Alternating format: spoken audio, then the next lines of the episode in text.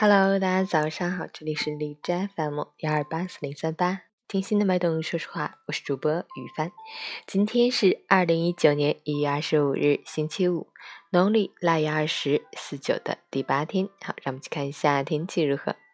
哈尔滨多云，零下七到零下十八度，西北风三级，多云天气，气温波动不大，有利于出行或返程。春运第五天，伙伴们在踏上回家路时，也要注意铁路乘车安全事项。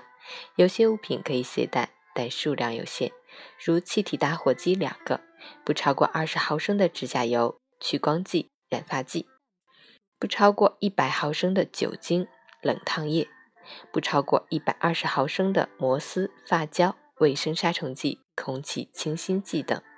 即使凌晨五时，海市的 AQI 指数为五十七，PM 二点五为四十，空气质量良好。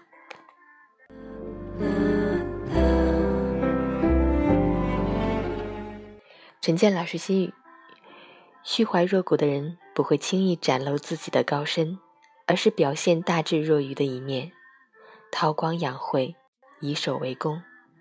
因为在他们眼中，适时的装傻谦退，其实。只是一种迂回的战术，愚昧无知的人才会不知天高地厚，到处炫耀，沾沾自喜。